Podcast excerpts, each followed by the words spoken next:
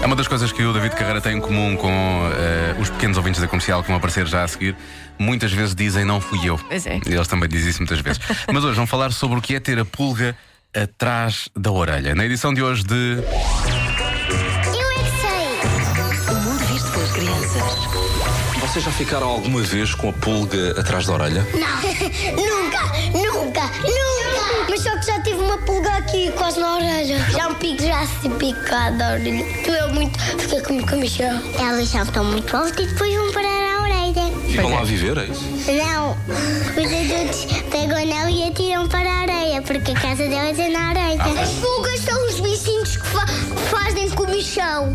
São assim. pequenininhas. Fazem assim. Fa- fazem um, dois nos pés. E também os piolhos. Fazem uma picada, andam sempre de um lado para o outro, puma. Michão, e já está a dar um bocado aqui.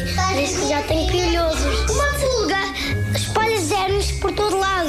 Uma pulga é tipo uma coisa muito pequenina, um bichinho. São pequenas. Andam aqui a saltar, a saltar, a saltar, a saltar, de uma cabeça para a outra. E eu já tive uma pulga piolhos. aqui, outra aqui. São parecidas com moscas. O que é que é, o que é, que é ter a pulga atrás da orelha, sabe? Sei, ela pica-nos e foge logo a voar. Meninas, vocês já tiveram alguma vez a pulga atrás da orelha? Já fui picada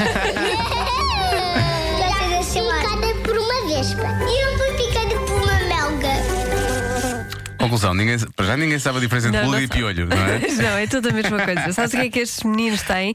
Bichos carpinteiros. Exato, exato, exato, exato. E tem. nunca ficam com a pulga atrás da orelha. Se calhar ficam, só que não sabem que ficam. Essa é a grande.